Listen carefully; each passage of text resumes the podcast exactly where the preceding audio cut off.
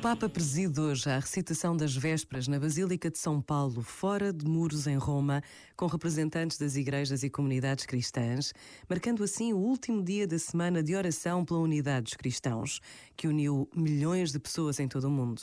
Rezemos juntos nestes dias para que se cumpra o desejo de Jesus, que todos sejam só uma coisa, a unidade que é sempre superior ao conflito, disse o Papa Francisco. Por vezes, basta a pausa de um minuto para nos abrirmos ao desejo de unidade, de superação de conflitos. Pensa nisto e boa noite. Este momento está disponível em podcast no site e na app da RFM. RFM. RFM.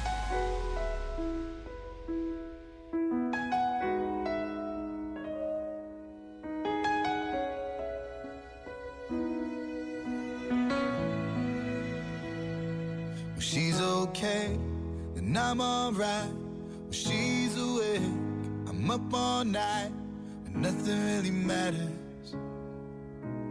Nothing really matters.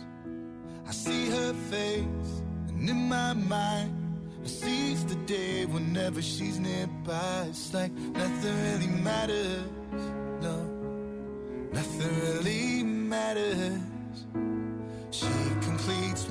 Sighs, she reads me right and wrong.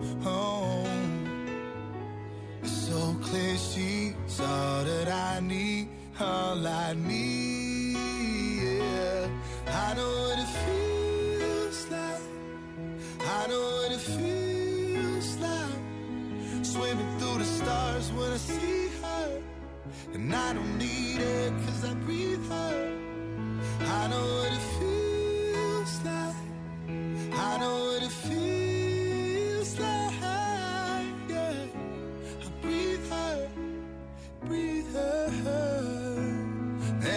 Time I see her. Every time I see her. Oh, when I'm lost and need a sign, she leads the way and I'll be fine, and nothing really matters. Nothing really matters. Sighs, she reads me right and wrong.